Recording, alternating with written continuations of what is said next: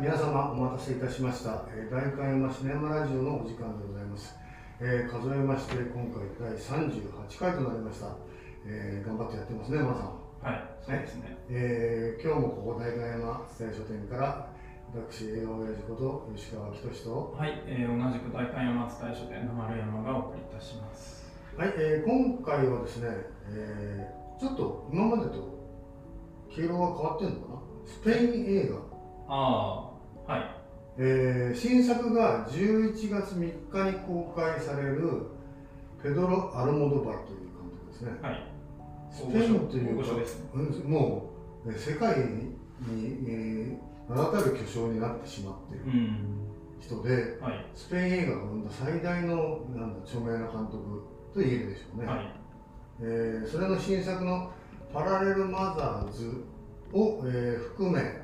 えー好きな、えースペイン映画だとか、えー女優だとか、はいちょっと、えーお話を、えーしていけたらと思います。はい。まああの、アルモドバルを中心にスペイン映画ざっくりって感じですね。そうですね。はい。どういうイメージを持ってるんですかアルモドバル、やっぱ色彩感覚ですかね、最初に印象的だったのは。うんうん今回そのパラレルマザーズと同じ日に公開する「ヒューマンボイス」っていう短編があるんですけど。どん、えー、となんえードキュメンタリー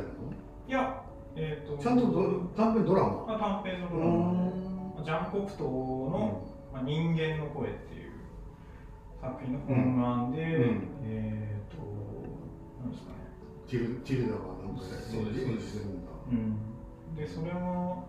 最初にビジュアル公開された時もあアルモドバルっぽい色だなっていう。確かにね、そうだね。グリーンがバックだっけ？そうです、ん。で赤とか原色が多いイメージですよね、そうですね、うん。なるほどね。まあそれが国民性というか、えー、と愛と情熱のスペインというところもちょっとあるのかもしれないけれども、感情の発露を色で出してるって感じうなんんですよね、最初に見たアルモードバル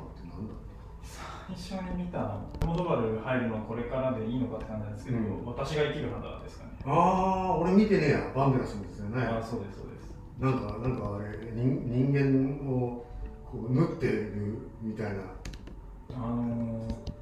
ー、形成外科。あが主人公で、亡くなった奥さんにそっくりの女性を軟禁してるんですよ、やばいですね。へでやばい話なので,、うんで僕が見てる中5本ぐらい見てるんですけど、うん見てる中では一番ちょっと狂ってるかなっていう、そう。まあ、原作ありなんですけああなるほどね、はい。はいそもそも実は80年代に日本に上陸してるわけですよね、はい。はいでえっ、とねちょっとここで話がもう拡大するとスペインの巨匠はヤルモドバの他に、はい。えーカルロス・サウラという監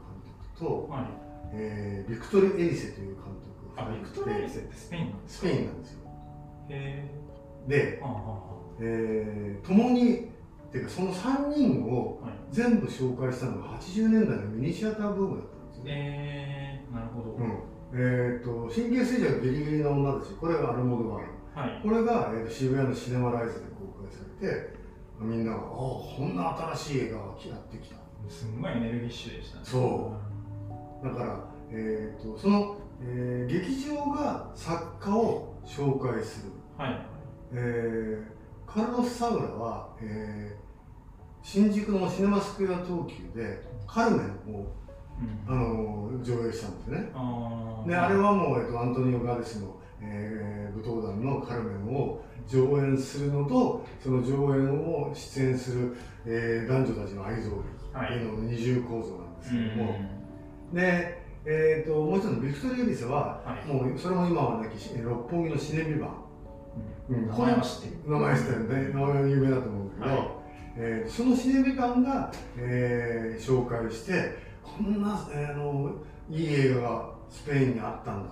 うん。というふうにそこからミニシアターの、えーブームとそのスペインの作家の人たちっていうのが世に広まっていった。という印象はそんな感じなのね。うん。えー、アルモドバルって公開されて僕映画館でほとんど見てなくて、うん、やっぱミニシアターでやってる感じそうですそうです。えあー。っ、と熱海も多分大豆じゃないかな。うん。それで公開規模が大きくなったっていうかそれはまあ、えー、それでもまあちっちゃい方だけど、え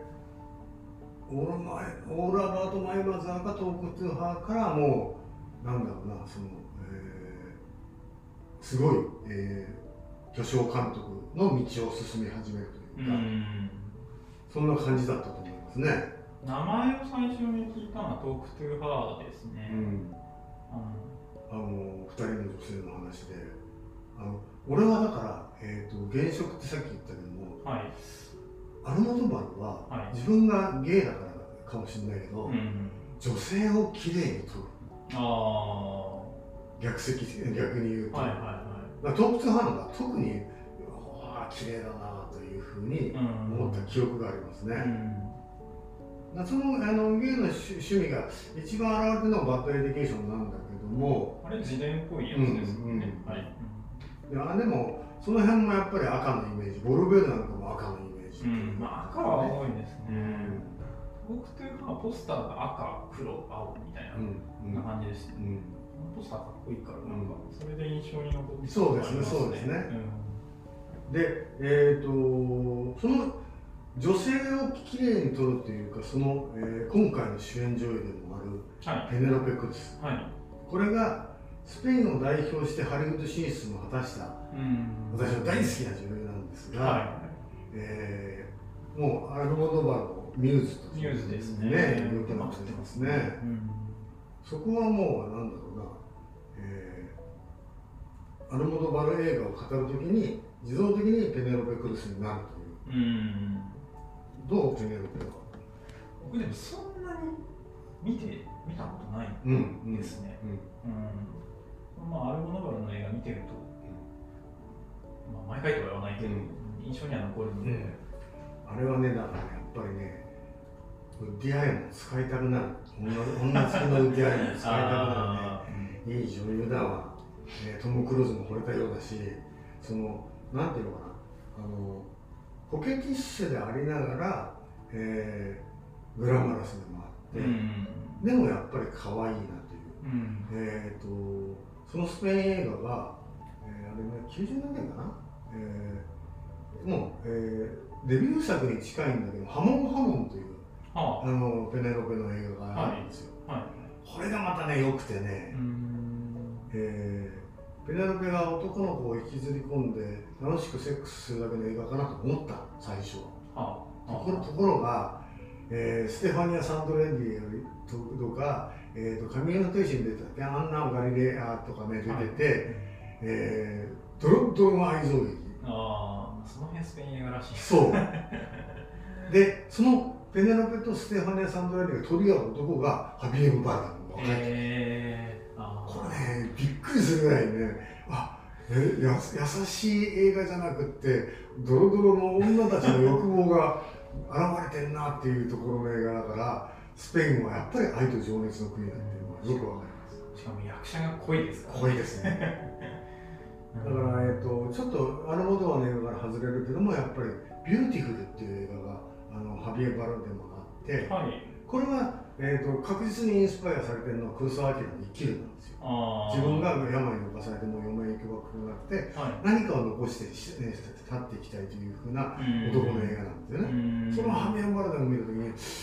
こいついいなって初めてそこから思ったんだけど で遅れて俺はあのハモンハモンを見て、はい、まあ超マッチョでかっこいいなっていうのね、えー、だから、えっと、ペネロコもそうだけども、えー、ハビエムもハリウッド進出を果たして、うん。なんかスペイン映画界からハリウッド進出ってすごいなんだろうなみんな目指すところなのかね。ノーカントリーその後ですか？そう。ああなるほど、うん、だからノーカントリーもあの濃さというか、うん、えー、怖さというところを、うん、公園公園ブラザーズが、うん、こいつしかいねえんじゃねっていうふうな。気持ち悪くて怖いっていうのはそうですね、でもなんか魅力的というか、ずっと見ちゃう惹かれるっていうふうな怖いんだけど、うん、そうですね。だから当然ダブルオーセブンの悪役だったし、はい、となっちゃうわけ、ね、となっちゃうわけですよ、まあ、あの物語に戻せばえっ、ー、と今回の公開が、えー、何以来だっけ、えー、1個前の。ペイン、ペイングローリーですね、でもこれフィルモグラフィー見ると23年に必ず1本という割合で、うん、本当にヨーロッパの監督としては珍しいぐらいに順調に制作ができるベースがあるのかね？すごいよね、しかも年齢ももう、えっと、73歳、うんうん、結構なお年なのに、コンスタントにとってすげえなっていう感じですね、だからなんだろうねその、えーと、そんだけまだ描きたいことがあるし、うん、えー、描こうと、えー、するだけの人たちっていうか女優をこう使いたいだとか、うん、今回のペネロペもすごい良さそうだよね。そうですね。もうだから、えーと「オールアバウト・マイ・マザー」じゃないけども、うん、取り違えた、えー、赤ちゃんの話のお母さん側だから、そうそう予告はあんま見てなかったんですけど、今日これ撮るからちょっと見ようって思って、あそんな話だったんだって思って。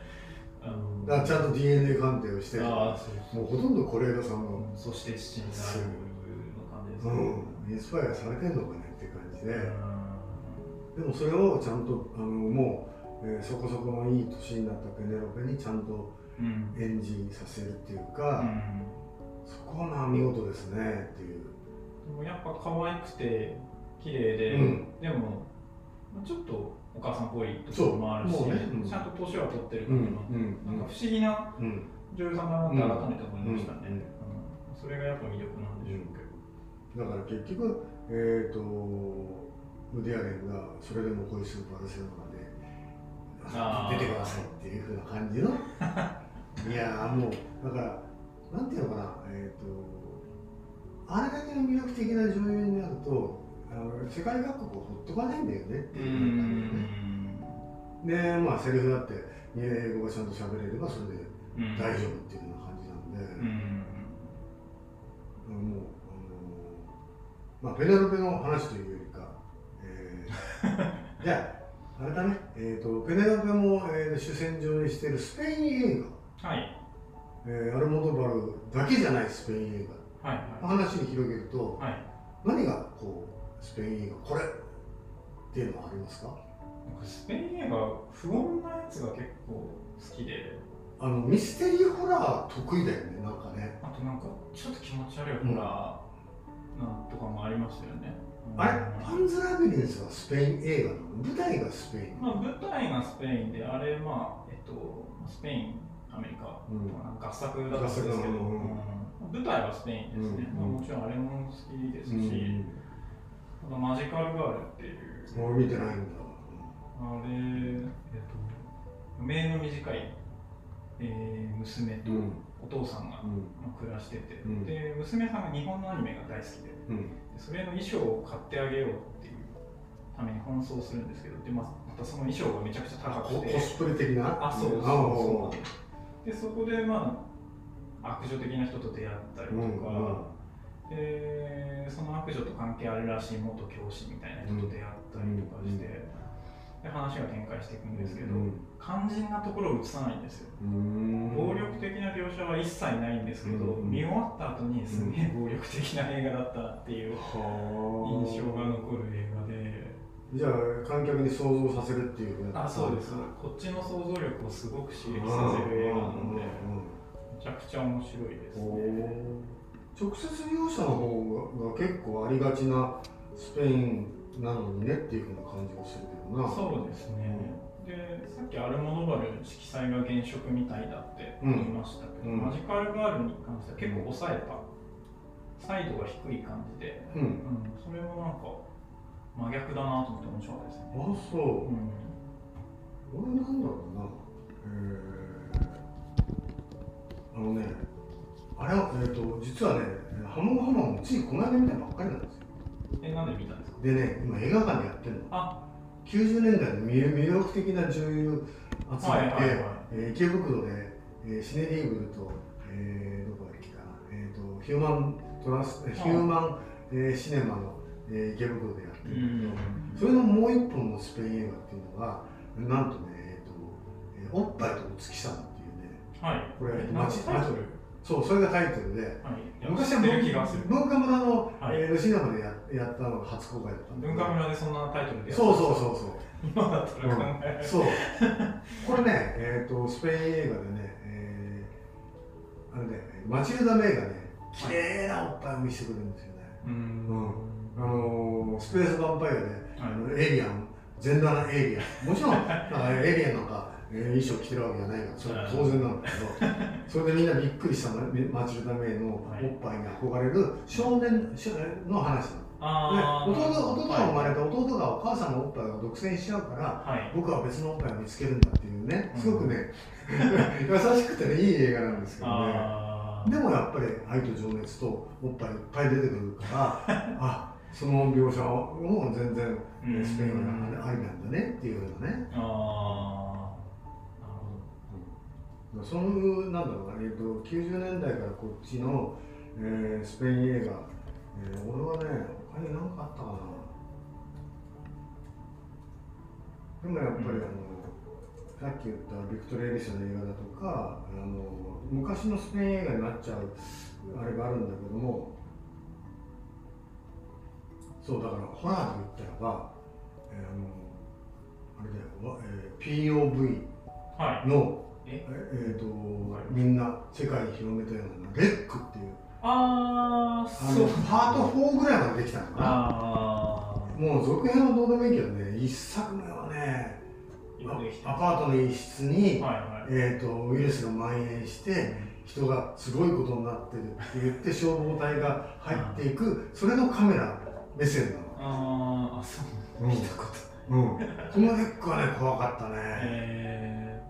ー。ホラーだと去年、うん、プラットフォームってあのあ階段っていうかそのエレベーター。エレベーター階層あの何ですかね、えー、差別のメタファーみたいになってるやつですよね、うん、あれもちょっと気持ち悪くて、面白かったですけどね、そうだね。それもなんか人気ランキングとして出てたな、うん、そうですね。ああと何かな？ああとさっき吉川さんと少し話話しましたけど、面影。面影か、うん、これはあの吉川さんに勧められて見たんですけど。あよかったですね。えっ、ー、とちょっと気持ち悪い。気持ち悪いよね、うん、あの失踪した息子か。あの10年前十数年前に亡くなったらしい息子の面影を感じる少年と出会うっていう、だから母の狂気みたいな部分だよねあれねでなん。かちょっと途中からなん。か理性と、うん、なん。なん。ですかね、盗作したりみたいなのが混ざり合ってるその狭間の映画みたいな感じで、映像めっちゃ綺麗なん。ですけど、綺麗だな海辺の風景ね撮影流れるようなカメラあオープニングのあそこのワンシーンワンカットでさそう。ずっとあの電話と、あのやり取りして息子がいなくなったとかいうふうに。その10年前に息子が誘拐されてるんじゃないかっていうのを長回しで。そう。あそこはねすごかったね、でも面白かったですね。これ見てる？永遠にえ僕のものっていうあのあ見てます。殺人者の。はいはいはい。若い若い殺人者のやつ、うんこういう言い方するとあれですけど、おしゃれな映画で。やっぱり。うん。でもめっちゃ良かったですね。あれは色彩良かったな。ああいうイメージですね。どっちかっていうと、僕の中で、スペイン映画。だから、えっと、男とかそのそのバンデラスにしてもバルデムにしてもそのかっこよくて悪そうで魅力的そう魅力的でこの少年だってそんな感じなわけですよね、うん、そういうふうにさあの男も女もな一番こう魅力的というかさ、うん、なんかそういう意味ではジェンダーレスかなっていう感じしますね、なんかどっちも魅力的でかっこいいっていうのありますよね、まあ今でこそ73だからあれだけど若い頃とアルモドバルもかっこいいっちゃかっこいいからね。あまあそうですね、うん、今も魅力的なルックスをしてますよね、かわいい、えー、そうだからえーと、食わず嫌いアメリカエンターテインメントばっかり見てる人たち食わず嫌いに陥ってほしくない。スペイン映画って面白いよっていうところに、ちょっと見てほしいですよね。そうですね、うん、今回は、えーと、ペネロペがいるから割と親しみやすく、えー、お話もそういうえー、ドラマチックにちゃんとできてそうなので、うん、えーしんえー、なんだっけパラレルマザーズ、はい、これをちょっとみんなに見ていただきたいなと思いますね。そうですね、うん、はいえーと、お時間となりましたので、えー、38回目はここらで、えー、ちょっと、えー、珍しいスペイン映画とペドロ・アルモドバルを語らせていただきました。はい、それでは皆さんまた、えー、次回お会いしましょう。さようなら。